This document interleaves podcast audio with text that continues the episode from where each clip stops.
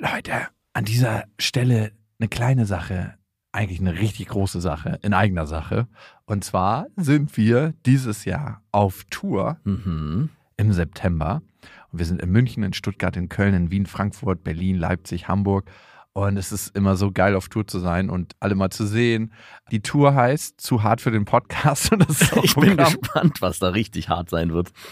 Ja, also es wird viel Interaktion geben, es wird viel zum Lachen geben und die Tour oder das, was dort passiert, entsteht gemeinsam mit euch und ich finde, das ist auch die Magie. Das heißt, bei jedem Tourstop ist es irgendwie anders und Mhm. neu für uns, neu für euch und für uns ist es auf jeden Fall immer sehr, sehr magisch. Also sichert euch jetzt schon die Karten München, Stuttgart, Köln, Wien, Frankfurt, Berlin, Leipzig, Hamburg. Ab jetzt 10% härter und Tickets gibt's ab jetzt auf bestefreundinnen.de und in den Shownotes.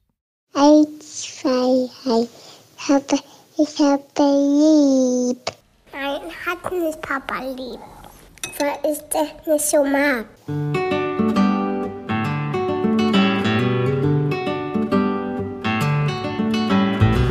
Sind beste Vaterfreuden.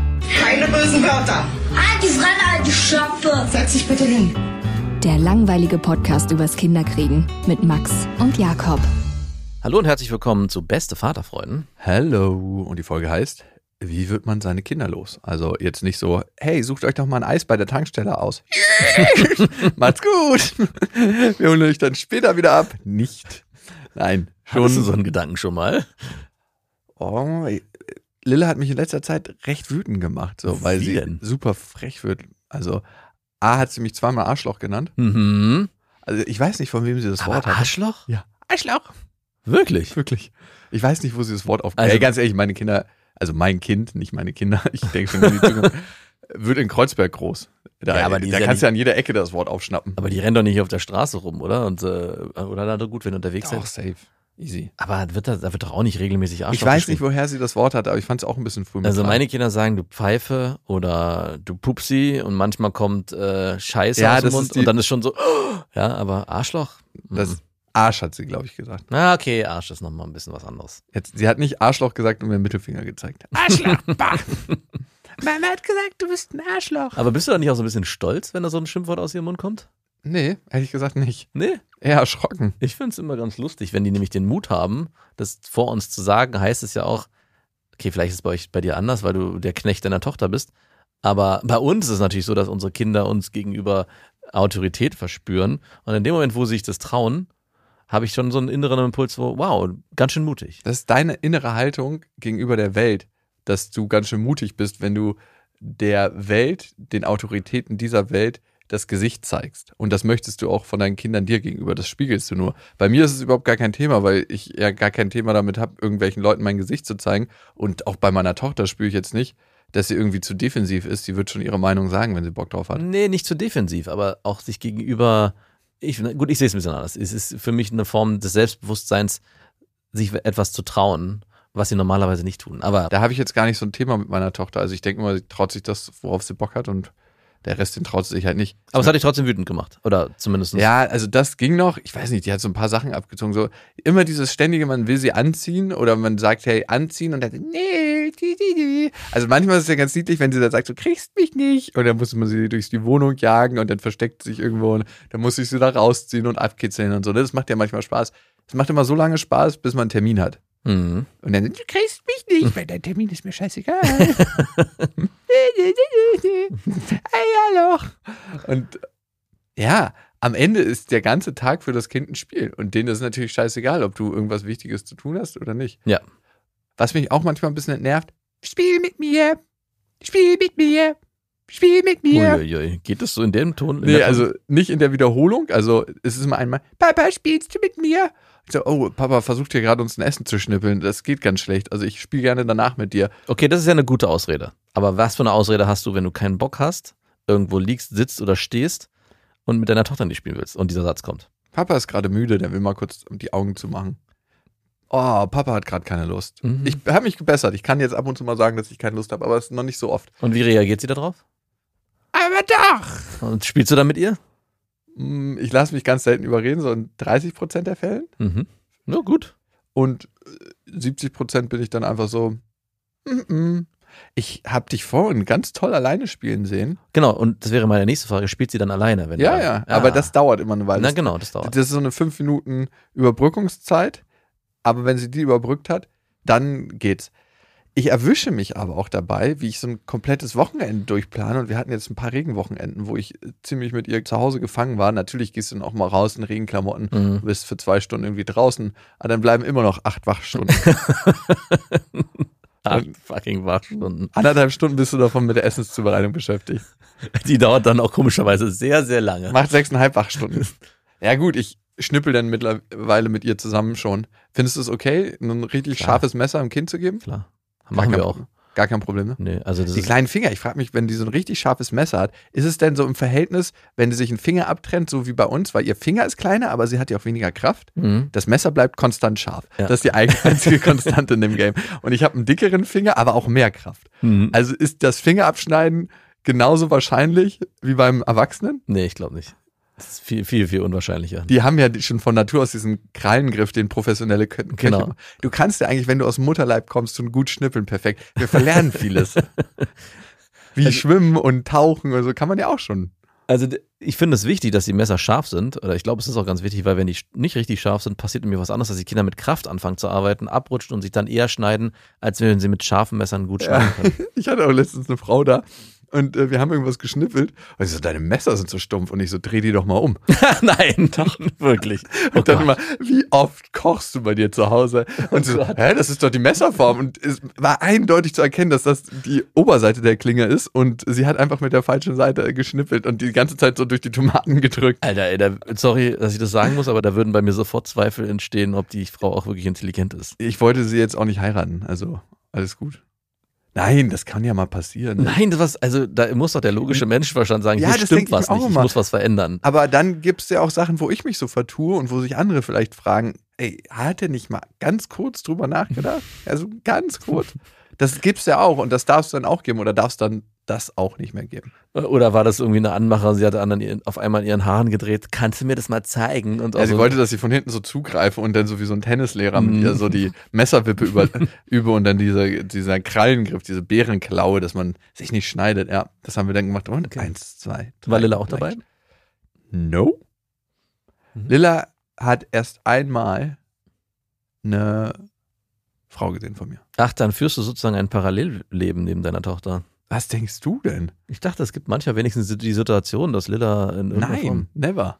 Okay, sorry. Äh, Das habe ich dir doch schon tausendmal Ja, gesagt. aber ich dachte, das würde nie, also never ever. Aber vielleicht willst du sie ja an der Liebe, die du zu geben hast, auch teilhaben lassen. Voll gut, ja, vor allem an der vielseitigen Liebe. Meinst du, ich sollte das machen? Ich bin mir gar nicht so unsicher, ob das nicht. Glaubst du wirklich, dass es schlecht ist? Ich hatte als Kind ein krass unsicheres Gefühl, wenn meine Mutter wechselnde Partner hatte. Ja. Vielleicht war es ihr Umgang damit, vielleicht war es auch immer ein bisschen, dass ich mich so in die zweite Reihe gerückt gefühlt habe, als wir Kinder, dass auf einmal was anderes eine Priorität hatte. Und das hat mir so ein unsicheres Gefühl gegeben als Kind, dass ich niemals möchte, dass Lilla dieses Gefühl hat. Ich habe nicht das Gefühl, dass ich das machen würde, wenn eine Frau dazu kommen würde. Aber trotzdem, es ist ein komisches Bild. Also diese Seite von mir kennt sie auf jeden Fall noch nicht. Also ich glaube, und das, da bin ich mir nicht ganz sicher, ob das Verdeckte, und da sind wir wieder ein bisschen bei Karma, ob das nicht in irgendeiner Form auch auf Lilla Einfluss hat. Dass sie das irgendwie spürt, dass Papa ihr nicht ganz die Wahrheit sagt, was eigentlich abgeht. Ja, ich hatte auch letztens die Situation, da sind wir gelaufen und da hat sie mich gefragt, was ich gestern gemacht habe. Weil Mhm. mittlerweile fühle ich ja so eine Gespräche mit ihr. Da Genau. Und da meinte ich, da war ich mit einem Kumpel unterwegs. Genau. Und dann ich so, nein, Papa hat geschwindelt. Ich war mit einer Freundin unterwegs. Gab es dann noch eine Nachfrage? Nö. War denn okay. Also, Das wird dann wahrscheinlich irgendwann mehr werden. aber ich hatte Was sofort. machst du denn mit diesen das war die Freundinnen? erste Lüge. Die erste Lüge. Es war sehr jungfräulich. Das war tatsächlich das erste Mal, dass ich meine Tochter angelogen habe. Aber es wird ja irgendwann die Situation entstehen, wo deine Tochter mehr versteht. Also ich überlege jetzt, wenn das bei mir, Marie, meine Große, würde die das schon, schon verstehen, was da passiert. Also wenn Papa sich regelmäßig mit anderen Frauen treffen würde und ich das meiner Tochter erklären müsste mit fünf Jahren, würden dann Nachfragen kommen wie, und ich glaube schon, was machst du mit den Frauen? Was sind das für Frauen? Sind das einfach nur, und du sagst dann, also du kannst ja lange diesen Deckmantel, das sind Freundinnen, mit denen ich mich treffe. Du hast doch auch Freundinnen, mehrere, mit denen du dich triffst. Das funktioniert Ja. eine ganze Weile. Ja, bis 14 ungefähr. Meinst du? Ja, okay, das, damit hast du meine Frage beantwortet. Also das ziehst du durch, bis deine Tochter 14 ist. Ja, vielleicht schon mal ein bisschen vorher. Und dann, deswegen habe ich sogar gefragt, ist es vielleicht sogar wichtig, das frühzeitig natürlich einfließen zu lassen, damit es für sie nicht irgendwann so einen Moment gibt, ach, das macht Papa in seiner Freizeit. Und nicht, Vielleicht, ja, es ist ja auch nicht meine ganze Freizeit damit ausgestattet, dass ich mich mit Frauen Nein, nicht die ganze, aber so, schon- Ach, das macht Papa als Hobby. Das, ah, okay. mein Papa datet Frauen als Hobby. Das machen eure Papas? Äh, mein Vater, der geht zum Handballverein. Ah ja, dann ist er auch mit Bällen. wieder mit großen Bällen. Ja, im Prinzip wird irgendwann der Moment kommen, wo Lilla das versteht und sich dann zurückerinnert, Moment mal, so ein mein Leben und meine Beziehung mit meinem Vater basiert auf einer einzigen Lüge. nicht das, aber wenn ich mich zum Beispiel an meinen Vater zurückerinnere, ja, Der, der, hat ja auch ein krasses Dating-Game. Nein, nicht Dating Game, aber es ist ein, vielleicht eine Parallele, die man ziehen kann. Der hat ja früher, oder ich weiß nicht, ob er es immer noch macht, aber der hat ja Frauen oft hinterher geguckt. Äh, dazu habe ich eine krasse Geschichte. Kannst mir gleich ja. erzählen. Und ich habe das natürlich als Kind nicht gecheckt. Ja. Weiß ich jetzt im Nachhinein. Irgendwann kam ich in ein Alter, wo ich aber gesehen habe, was hier passiert. Das muss so mit 12, 13 gewesen sein. Und ich hatte natürlich, spät. ich hatte natürlich ein beschissenes Gefühl, weil ich immer dachte, warum guckt er diesen anderen Frauen immer so massiv hinterher, wenn zu Hause seine Frau sitzt? Verstehe ich nicht. Und irgendwann hat es dann nochmal Klick gemacht, dann meinte ich, wenn er das jetzt macht, dann hat er das auch vor zehn Jahren gemacht. Und das hat er dann also die, sein ganzes Leben, als wir auch schon ganz klein waren, wo wir das halt auch noch gar nicht gecheckt haben, hat er es wahrscheinlich noch viel, viel massiver gemacht, weil als wir irgendwann im Alter waren, wo wir es gecheckt haben, habe ich schon gemerkt, dass er so ein bisschen versucht hat zu verstecken. Nicht mehr so den Kopf dazu bewegt, ne? Nee, ja, aus dem Augenwinkel. Nee, nee, viel geiler, wenn wir im Auto waren, hat er dann irgendwie so, wenn er so wirklich massiv den Kopf nach hinten gedreht hat, um irgendwie da hinterher zu gucken, äh, ach, krass, guck mal hier, das, die haben hier ein neues Haus gebaut. Und der neue Arsch wackelt davor. Und irgendwelche Sprüche kamen immer zwischendurch. Oder hast du das gesehen? Da war, äh, das war ja total verwunderlich. Der Hund hatte irgendwie gehumpelt. Also Ey, wirklich, dieses Spannern habe ich noch nie verstanden. es ist ja kein richtiges Das Spanner. ist schon eine Form von Spannern. Also auf jeden Fall ist es für die Frau unangenehm, wenn sie es bemerkt, wenn so ein geiler alter Greis hinterher glotzt, wo man sagt, nicht im Leben würde ich mit dir schlafen. Nicht Wir hatten eine Million. verdunkelte Fensterscheiben. Ja, aber trotzdem, vorne ist es nicht erlaubt in Deutschland und die hattet ihr garantiert nicht. Weil dein Vater ist auf jeden Fall richtig. So, und jetzt aber die Parallele zu dir, bevor du mir die Geschichte erzählst, die du noch erzählen wolltest. Irgendwann wird es ja auch bei deiner Tochter sacken, dass wenn sie ja, dann ich irgendwann halt geifer aber nicht irgendwelchen Frauen. Nein, nein, du gar nicht. Ich meine, das ist natürlich nicht dasselbe. Aber irgendwann wird deine Tochter kapieren, Moment mal, der trifft sich, sagen wir mal, einmal alle zwei Wochen mit einer Frau. Ja, ist das, ein, ist das realistisch oder unrealistisch? Ist ja auch Kann, egal. kannst du in deiner Fantasie beantworten. Genau. So, und das checkt deine Tochter. Und dann checkt deine Tochter genauso wie ich, dann im nächsten Step, Moment mal, wenn er das jetzt so macht, hat er das auch schon von Anfang an wahrscheinlich gemacht, seitdem ich auf der Welt bin. Und in der Retrospektive sagt sie sich dann, warum hat mir das Papa eigentlich nie erzählt? Warum gibt's da, warum erfahre ich das jetzt über diesen Weg? Könnte das passieren? Das ist meine Frage. Und möchtest du, dass das so passiert? Ich hoffe, bis zu dem Alter, wo sie es checkt, Mhm. aber Kinder kriegen ja alles mit, bin ich schon in einer stabilen, festen Beziehung. Damit hast du dich hervorragend rausgeredet. Andere Sache übrigens, also einmal dieses Hinterhergeifern, wenn der Vater das macht. Mein Vater hat das beispielsweise nie gemacht, aber vielleicht hat er zu schlechte Augen, ich weiß es nicht. Der hat zu schlechte Augen. Und du hast auch zu schlechte Augen, deswegen kannst du auch gar nicht verstehen, wie es mir geht auf der Straße. Ja, ich habe ja 1,25 und ohne eine Brille zu tragen. Ich trage ganz selten mal beim Autofahren eine Brille, aber ich habe das nie gecheckt, weil mir bringt das gar nichts, einer geilen Freund hinterher zu Nee, weil du nichts siehst. Nein, auch selbst wenn ich eine Brille auf habe und was sehe, ist es so, ja, dann läuft die da. Und? Dann läuft, die Ja. läuft ja, also entweder habe ich was mit ihr und spreche sie an oder sie läuft halt weiter und dann bringt es mir nichts, weil ich ergötze mich ja nicht an dem Bild irgendwie. Das ist sowas, keine Ahnung, vielleicht liegt es daran, dass ich denke, ich müsste es anfassen, damit es mir was bringt. Kein, Vielleicht. nein, aber ich merke Du bist tatsächlich, eher der praktische Mensch. wenn ich keinen Kontakt mit der Frau habe, bringt es mir auch nichts, der hinterher zu gucken.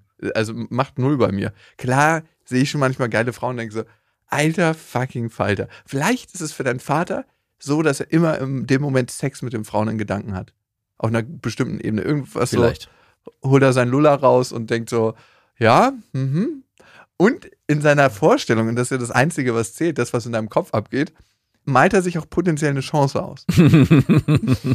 Ja, das würde schon ganz gut passen. Klar habe ich zu Hause einen alten Rostbraten liegen, aber den wende ich mal weg und dann haben wir so eine Ritze zwischen uns frei im Bett und da kommt dann die neue rein.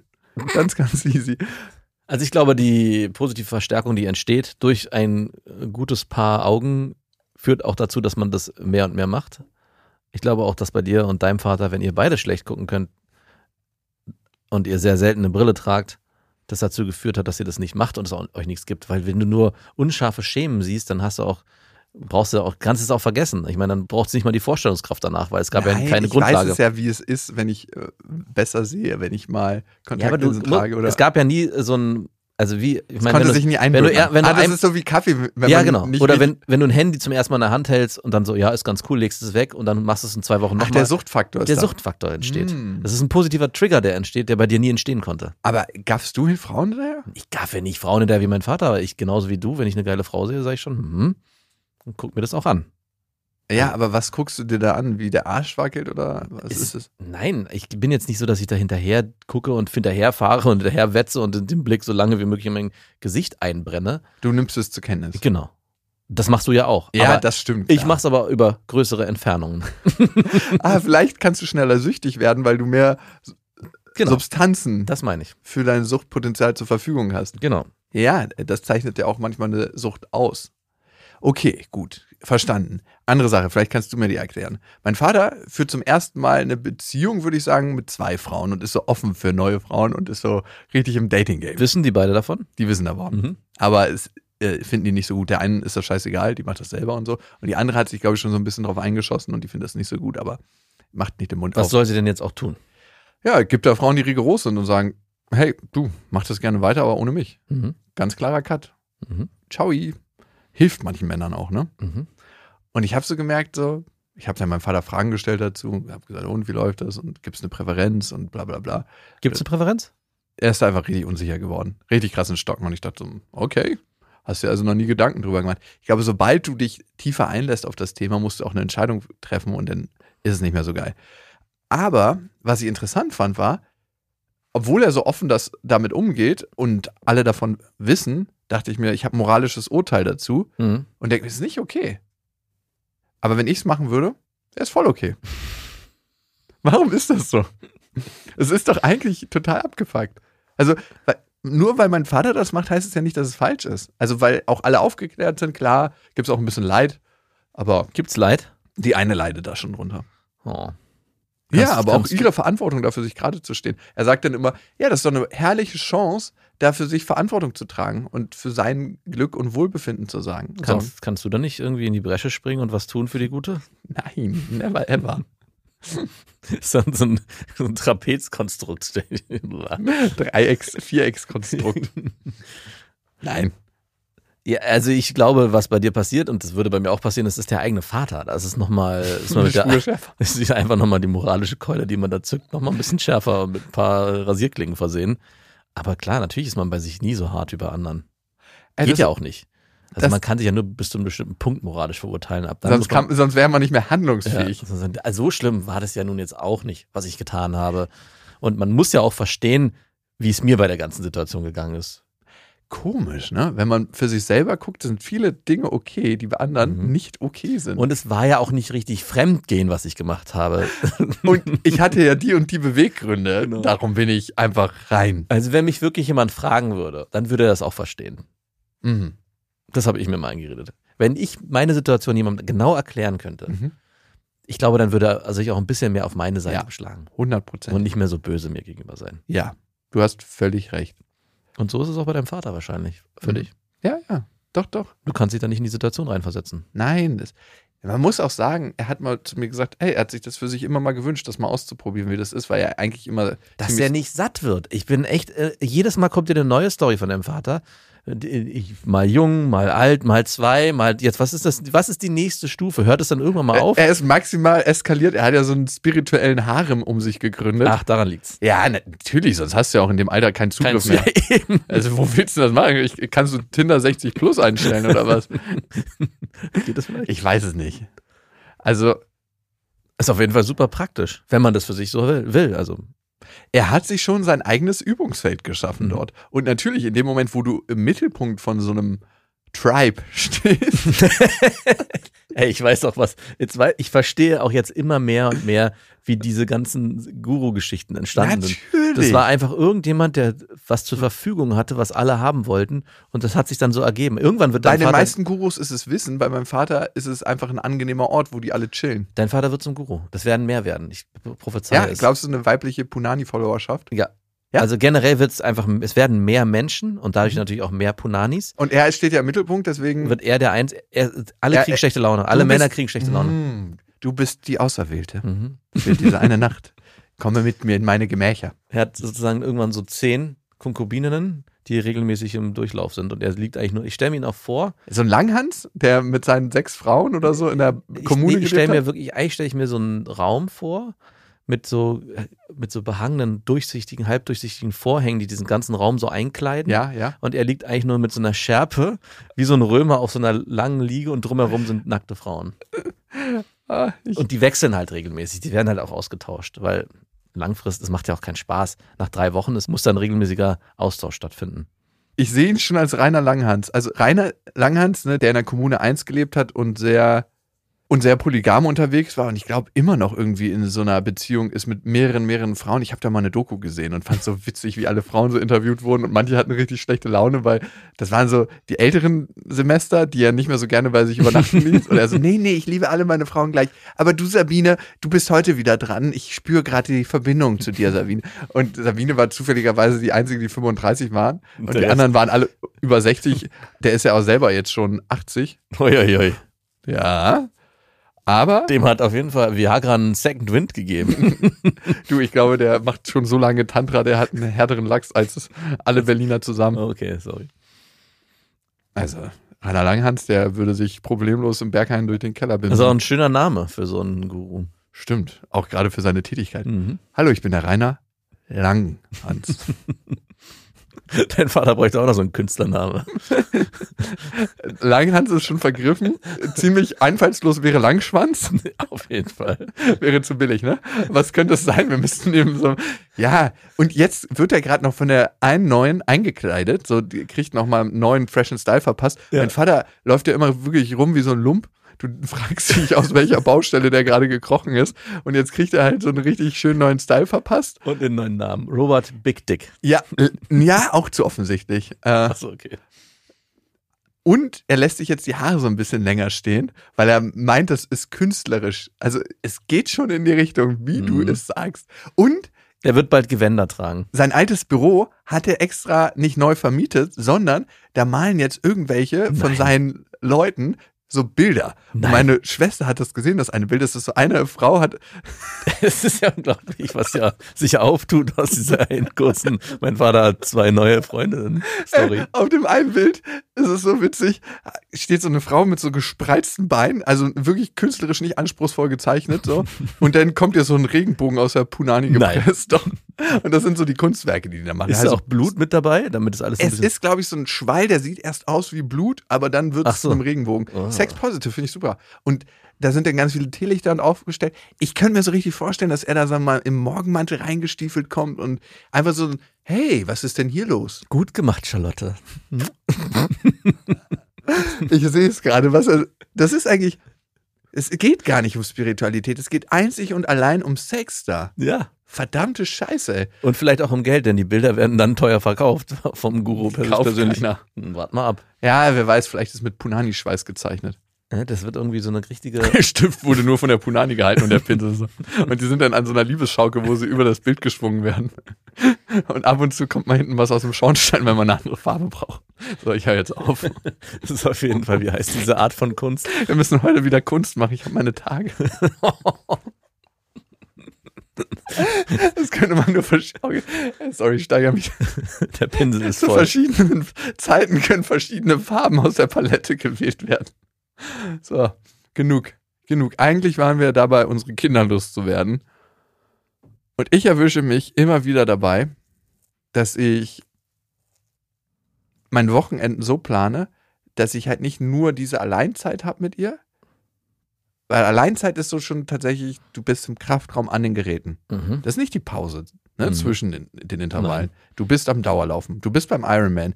Du steigst noch nicht mal gerade vom Laufen aufs Fahrrad, sondern du bist auf dem Fahrrad. Nein, du bist im Meer gerade. Du machst die erste Etappe, du schwimmst im Ozean und die Wellen werden gerade hoch und dann merkst du, es ist eine verdammte Gegenströmung. Du bist irgendwie ein bisschen von der Gruppe abgekommen und es ist Gegenströmung und alle sind so ganz locker am Kraulen und du bist so. Das, das ist Alleinzeit. Auch schön, auch sehr schön, auch sehr intensiv und ich freue mich auch auf die Zeit, aber es ist halt verdammtes Kraulen im Meer. Und ohne gefühlte Pause.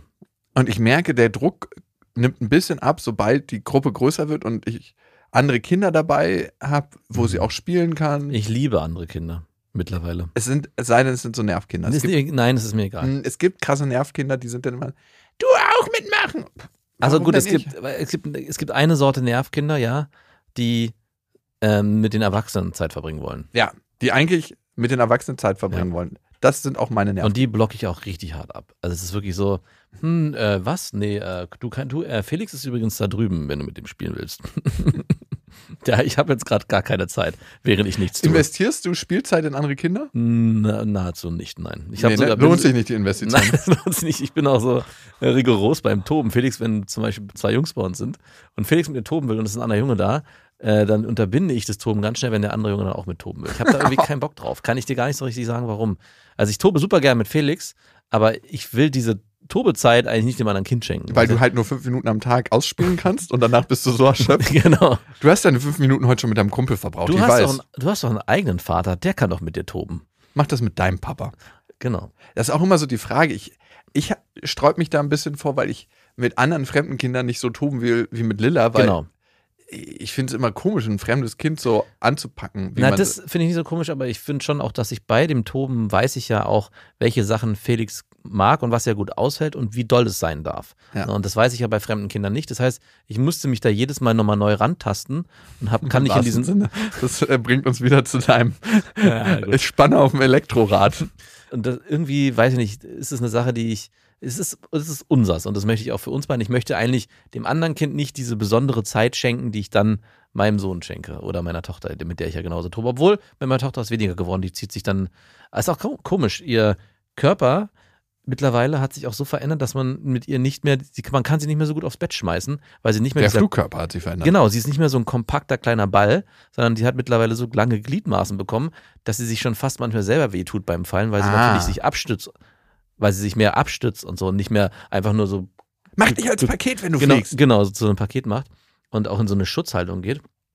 Und man sie auch nicht mehr so gut greifen kann. Das ist wie so eine übergroße Spinne, die ich nicht mehr gut über mich geworfen bekomme. Das ist anders. Ja, du musst mehr so wie bei den Wikinger-Games machen, wenn die so die Flöcke schmeißen, dass du es hinten, also du machst die Füße so in deine Hände rein und dann schiebst du sie so in die Luft und über deinen Rücken dann so. Und wo so. fliegt sie dann hin? Ja, aufs Bett im Idealfall. Wie hohe Wände habt ihr denn? Hoch. Ah, okay. Das ist Achso, bei euch. würde das scheitern an der Wandhöhe. Kannst du doch mal ausprobieren, vielleicht. Ich Kann sie so abstützen von der Wand, so von der Decke. Warum ist Blut an der Decke? ja, weil die Folge hieß, wie wird man seine Kinder los? ja, dabei ertappe ich mich auf jeden Fall. Was ich versuche zu vermeiden, ist so Oma, obwohl sie da super gerne ist und dann mit Oma Zeit verbringen. Warum? Ja, es ist schon so, wenn ich dann dabei bin, ist es so, "Hm, du stehst da, du bist da dann. Und ich Zu so, dir ist sie so. ja, ja. Also du, du willst nicht, dass deine Tochter Oma Zeit mit der Oma verbringt, weil du dann dadurch Nein. obsolet wirst. Also dass keiner mit sie will mit dir keine Zeit mehr verbringen. Nein, weil ich nicht möchte, dass der Eindruck entsteht, dass ich sie bei meiner Oma parke. Nein, sie hat ja auch viel Zeit mit Oma allein und ich verbringe auch gerne mit den dreien zusammen Zeit. Aber es ist so, eigentlich bräuchte ich dann nicht dabei sein. Es wäre so, mach du mal was anderes. Du bist jetzt hier gerade eher überflüssig. Das finde ich auch in Ordnung. Also Aber das ist doch okay. Das ist doch die schönste Zeit. Ich finde es super angenehm, wenn meine Kinder bei meinen Eltern sind oder bei den Eltern meiner Freundin und die dann bei trotzdem. meinen Großeltern am Grab. Es gibt auch noch Schwiegergroßeltern. Es gibt Ja. eine Urgroßoma. Ähm, das verstehen lange. die Kinder aber nicht. Das ist einfach nur Oma, äh, Oma XY, weil Oma stirbt bald, ist das.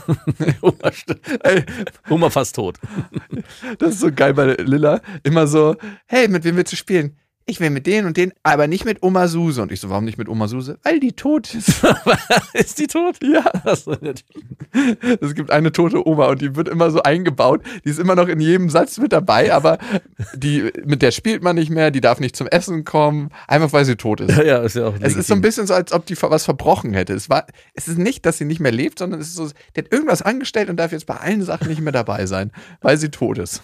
Aber zurück zu dem, warum ich das angenehm finde. Ich finde, man ist nämlich dabei, muss sich aktiv nicht beteiligen, Kann aber. kann partizipieren Und die Kinder haben aber das Gefühl, Papa ist auch da. Also ich finde das eigentlich ganz angenehm, ganz schön. Und ich habe ein gutes Gewissen dabei, weil natürlich, auch gerade bei meinen Eltern, jetzt sind sie mal hier, jetzt habt ihr auch mit ihnen zu spielen. Aber hast du da nicht ein schlechtes Gewissen irgendwie? Du tust nicht genug aktiv und. Nee, ich bin davon weggekommen. Ich habe, also bei meiner ersten Tochter war ich ja, habe ich definitiv viel mehr gespielt mit ihr, als mit, ich mit Felix gespielt habe. Weil ich auch genauso wie du es ja auch beschreibst, das Bedürfnis hatte, hey, ich muss mit ihr viel Zeit verbringen, auch vor allem aktiv. Ich muss immer präsent sein im Spiel. Und natürlich ist es auch schön, aber es ist auch anstrengend. Und ich merke, dass es aber nicht so wichtig ist, für mich zumindest, das können andere anders sehen, wie dann eher punktuell qualitativ präsent zu sein. Mm. Anstatt dass man den ganzen Tag in so einem Modus ist, oh, ich habe eigentlich keine Lust, aber ich muss, weil hä, es ist ja irgendwie wichtig. Dein Es- Auftritt. Es ist viel, viel wichtiger, dann am Abend oder ähm, irgendwie ein Spiel, sich richtig Zeit zu nehmen. Hey, wollen wir nicht, dir weil ich Lust ein. drauf habe. Red dir Nein, weil ich Lust drauf habe, das mit dir zu machen. Also wenn ich zum Beispiel Felix irgendwie Duplo bauen sehe und äh, das den ganzen Tag mit dem machen müsste, hätte ich keinen Bock drauf. Aber wenn ich zum Beispiel sehe, er fängt gerade was an was zu bauen und ich sehe, hey, das ist ja total cool, was er da gerade macht. Was machst du denn da? Und es entsteht ein Gespräch und ich mich dann dazusetzen kann, weil ich Du dann meinst doch nicht etwa natürlich. Genau, das meine ich. Und ich glaube, dass es für das Kind am Ende die wertvollere Zeit ist, als wenn ich acht Stunden lang am Stück in der Wachphase durchgehend mit ihr irgendwelche Rollenspiele spiele oder mit meinem Sohn. Vielleicht wie im Dating-Game ist einfach nicht mehr besonders dann. So. Und was halt auch entsteht, ist, dass Papa die Kinder nicht so gut alleine spielen lernen, weil sie natürlich immer den Impuls von außen bekommen. Und richtig gut und schön reden kann ich mir das, wenn andere Kinder da sind, weil dann brauche ich ja gar keine Zeit mit denen zu verbringen, weil es ist ja wichtig, dass sie hier auch Sozialverhalten lernen und sich und lernen durchzusetzen, aber auch abzugeben und zu teilen und untereinander in ihrem Spiel lernen, sodass ich da gar nicht mehr mit rein muss. Mhm. Und deswegen liebe ich Nachbarskinder, von denen wir mittlerweile sehr viele haben, die regelmäßig klingeln. Und dann ist mir auch egal, dass das ganze Haus mit fünf Kindern voll ist, weil in dem Moment habe ich meine Ruhe. In Anführungszeichen. Weil die sich alleine beschäftigen. Da rede ich natürlich von der Vergangenheit. Zurzeit ist es maximal ein Kind, was klingelt. Natürlich. Weil die Kinder sich das auch immer so gut merken können. Na, die Eltern achten schon drauf. Hm, ja, okay. Sehr gut. Erwischst du dich manchmal, also ich erwische mich manchmal, darum brauche ich gar nicht so scheinheilig fragen, dass ich mir so ausrechne, wie lange das Wochenende noch geht und bis zur Abgabe es dauert? Ja gut, ich habe ja keine Abgabe. Aber ich erwische mich täglich und auch am Wochenende. Kurz so, wenn es so 16 Uhr ist, oh, es sind noch zwei Stunden, dann wird hier das Abendritual eingeläutet. Darauf freue ich mich nämlich, weil ich dann weiß ich, dann hat das, der Tag ein Ende. Das, Okay. also wir, wir haben ja die Folge genannt, wie wird man seine Kinder los? Das ist im Prinzip früh ins Bett, keinen Mittagsschlaf. Genau, das ist für mich, und es ist schon irgendwie erschreckend, das hätte ich vor zwei Jahren so nicht gesagt, aber es ist auch wirklich so, dass umso älter meine Kinder werden, umso mehr komme ich in so einen Modus, dass ich denke, ja, meine Zeit ist mir auch wichtig, wenn nicht sogar wichtiger. Und natürlich ist es schön, mit euch Zeit zu verbringen, Aber verpisst euch mal. aber verpisst euch mal. Und ich äh, bin da wirklich auch erstaunt über meine Frau, die ja wirklich den ganzen Tag oder äh, viel mehr Stunden mit den Kindern Zeit verbringt. Wobei ich ähm, sie auch dabei erwische, wenn ich dann nachmittags oder abends nach Hause komme, dass die Kinder alle schon beschäftigt sind mit irgendwelchen Dingen und sie Mm. andere Sachen. Und ich sage, hey, so geht es hier also den ganzen Tag. Nein, auf keinen, wir haben den ganzen, hm, genau, okay. Ah, geil. Da klopfst du einen Spruch. Mhm. Den ganzen Tag nichts getan außer Arbeit. Und man muss auch faireshalber sagen, wenn man irgendwie sich als Mann oder auch als Frau rausredet, ah, ich bin so erschöpft, ich war den ganzen Tag arbeiten. Es sei denn, du reparierst eine fliegende Boeing von außen mit Saugnäpfen. Habe ich das Gefühl, ist kein Job anstrengender als Kinderbetreuung. Ja, genau, das sehe ich ja auch so. Aber wenn ich dann Kinderbetreuung ist das anstrengendste. Aber wenn ich nach Hause komme und die Kinder selbstständig spielen, wahrscheinlich nur mit einem Freund, der irgendwie da ist, und äh, ich dann sehe, hey, die, man muss hier gar nichts tun, weil ich kenne ja die Situation, wenn ein Freund da ist, weil dann muss man als Eltern nichts mehr tun, außer zwischendurch mal, Eine wir haben. Hunger, wir haben Durst, kannst du uns das und das rausgeben? Nein, kann ich nicht. Okay, macht bitte selber, du bist groß genug. Dann ist der Tag ein anderer, als wenn keine Freunde da sind. Oder keine Na klar. und demnach, wenn ich das erlebe, wenn ich nach Hause komme und dann habe ich sofort im Kopf, hey, so geht's hier schon den ganzen Tag Mhm. und muss mir dann, aber es ist auch nur ein Scherz. Ich weiß ja, dass es nicht so ist und es gibt auch Tage, wo es äh, genau andersrum aussieht. Aber trotzdem ist bei mir mittlerweile so ein Gefühl entstanden, dass ich und da, da erschrecke ich mich manchmal vor und manchmal denke ich, liege ich abends auch im Bett mit meinem Sohn oder mit meiner Tochter, denke so, hey, genau im Gegensatz zu dir, dass ich das Gefühl habe, verbringe ich zu wenig Zeit mit meinen Kindern aktiv. Also habe ich mich, ruhe ich mich zu sehr darauf aus, dass sie sehr gut alleine spielen können, dass sie sehr gerne bei Oma sind, dass sie sehr gerne mit ihren Freunden Zeit verbringen, Dass das pädagogisch alles so wertvoll ist. dass es pädagogisch also wertvoll ist, müsste ich mich wieder mehr einbringen und müsste ich aktiver auch im Spiel mich beteiligen, weil es in irgendeiner Form wichtig ist oder weil ich das in irgendeiner Form auch spüre, dass ich es will, aber jedes Mal, wenn ich es mache, sofort so eine gähnende Langeweile in sich Ja, in es ist aber ein verdammter Muskel. Und darum kann das deine Frau auch besser, weil die macht das jeden Tag und das ist wie so ein Muskel, den du kommst da in so eine Routine rein. Es ist nicht so, dass du es nur aus dem Impuls heraus machen darfst, du musst es auch aus der Routine heraus machen. Ah, und da bist du schon drin in, diesem, in dieser Routine. Ich werde immer wieder, also ich bin wie so ein Sportler, ein Leistungssportler, der immer von null anfangen muss. Weil ich muss ja immer wieder, Mhm. ich komme in meinen eigenen Trott rein und dann am Wochenende komme ich wieder in den Trott Papa rein und natürlich am Dienstag. Drei, drei vier ist ja unsere Ja. Regelung. Obwohl ich auch sagen muss, ich hole sie am Dienstag am Nachmittag ab. Um 14.45 Also es ist zweieinhalb, Viereinhalb. viereinhalb. Genau. So ist es. Plus meine Mutter passt noch auf Lilla auf. Also Also, es ist zweieinhalb, drei. nee, es ist zweieinhalb, vier, würde ich sagen. Mhm. Der halbe Tag. Und wir haben eine Nanny gerade. Zweieinhalb, zwei. Nein. zweieinhalb, eins. Also es ist nicht der volle Druck drauf, aber schon auf jeden Fall nicht 100% gleich verteilt. Und ich merke, wenn das Wochenende vorbei ist und ich so, ah, Sonntagabend, Mhm. jawohl, dass am Montag meine Stimmung ein bisschen gedrückt ist, weil ich sie vermisse. Ach, wirklich? Weil ich sie dann, Ach so, weil du in diesem trainierten Muskelmodus bist. genau, weil ich in diesem Modus drin bin. Sie ist da und ich kümmere mich und es ist so ein bisschen so ein kleiner Kindstod. Ich will es jetzt nicht übertreiben, ne?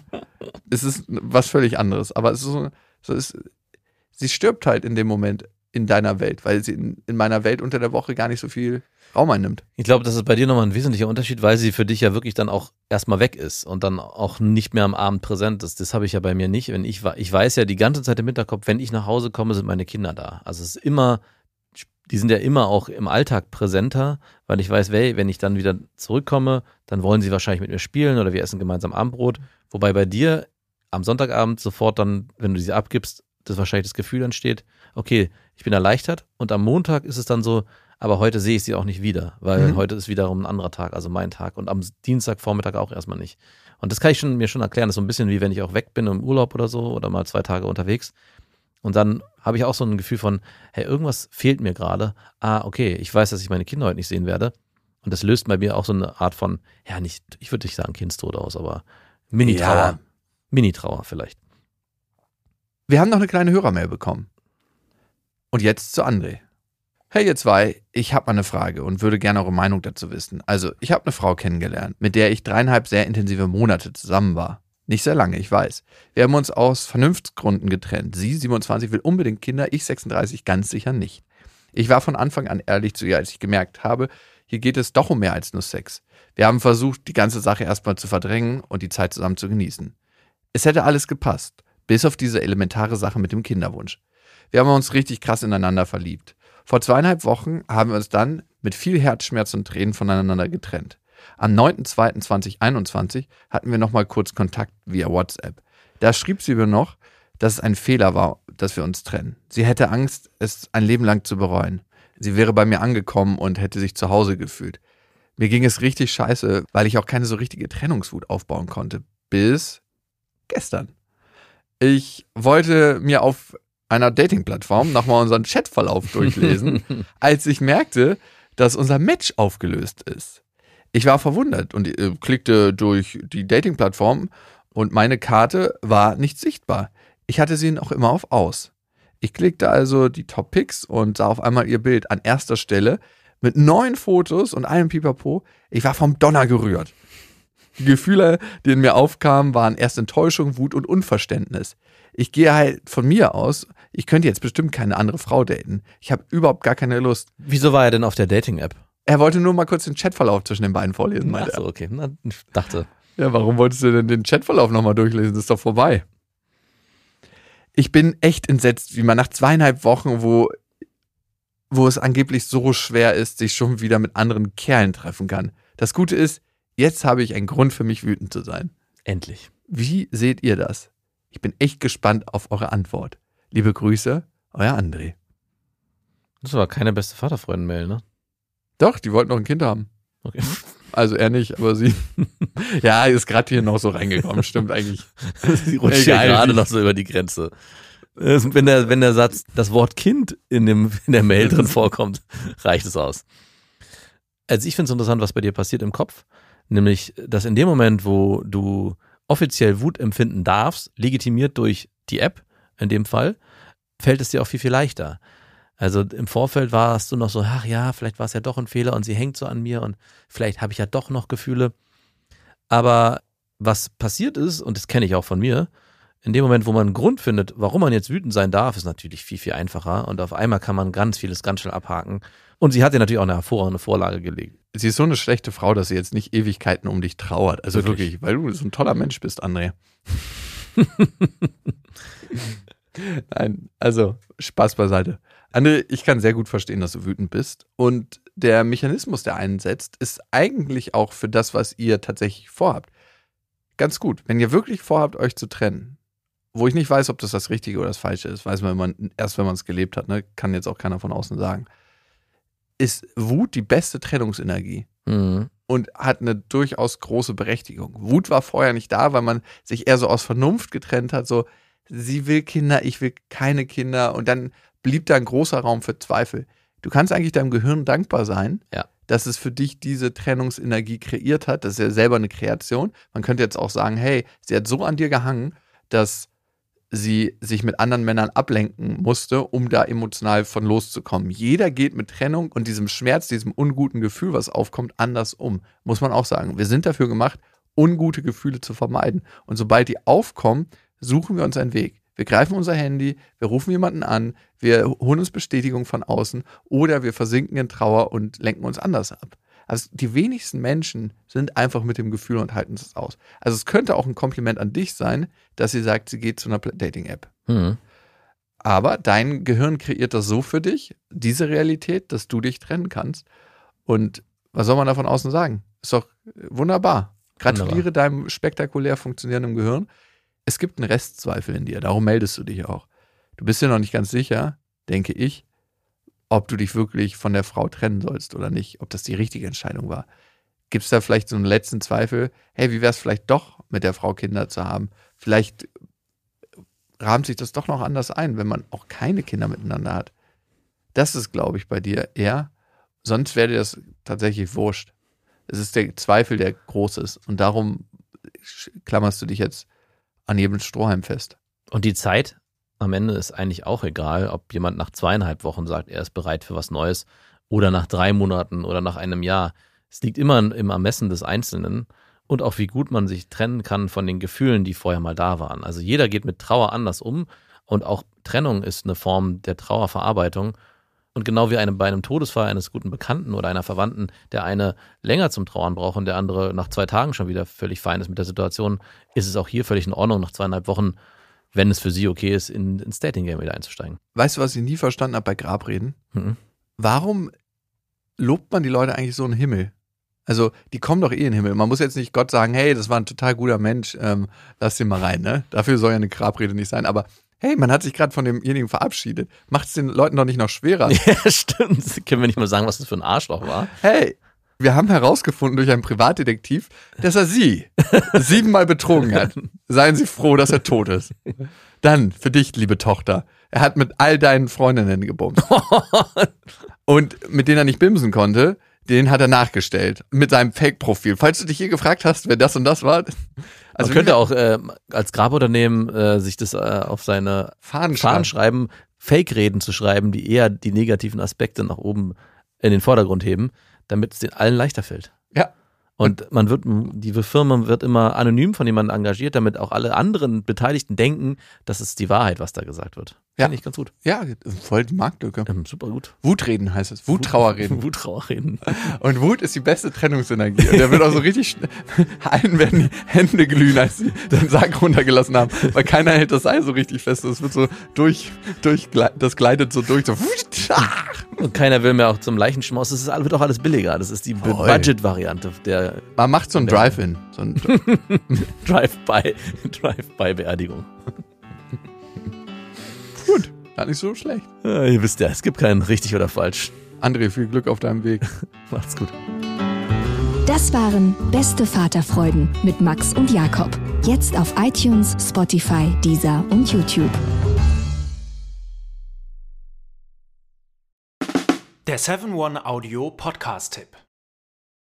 Hallo, ich bin Lynn. Und ich bin Leo. Ihr kennt uns vielleicht schon vom True Crime Podcast Mord auf Ex. Eigentlich sprechen wir da ja jede Woche über Verbrechen. Mhm. Aber da gibt es ja noch ein anderes Thema, das die Menschen und uns schon immer fasziniert hat. Die Liebe. Krasse Geschichten, die wirklich passiert sind. Bonnie und Clyde zum Beispiel. Cleopatra und Caesar. Oder Diana und Charles. Oder halt Camilla. Liebe gibt's bei True Love aber auch nicht nur im klassischen Sinne. Es geht auch um Familie, um die Liebe zum Beruf oder sich selbst oder Freundschaft. Am besten sind ja auch eh die Filme, wo dann am Ende steht, nach einer wahren Begebenheit. Mhm. Das sind so Geschichten, die kannst du dir eigentlich gar nicht ausdenken. Ja. Und das gibt's jetzt eben als Podcast. Und das Ganze heißt True Love. Ja, der Name sagt es eigentlich schon. Aus True Crime wird True Love. Krasse Geschichten, Plot-Twists und verrückte Protagonisten.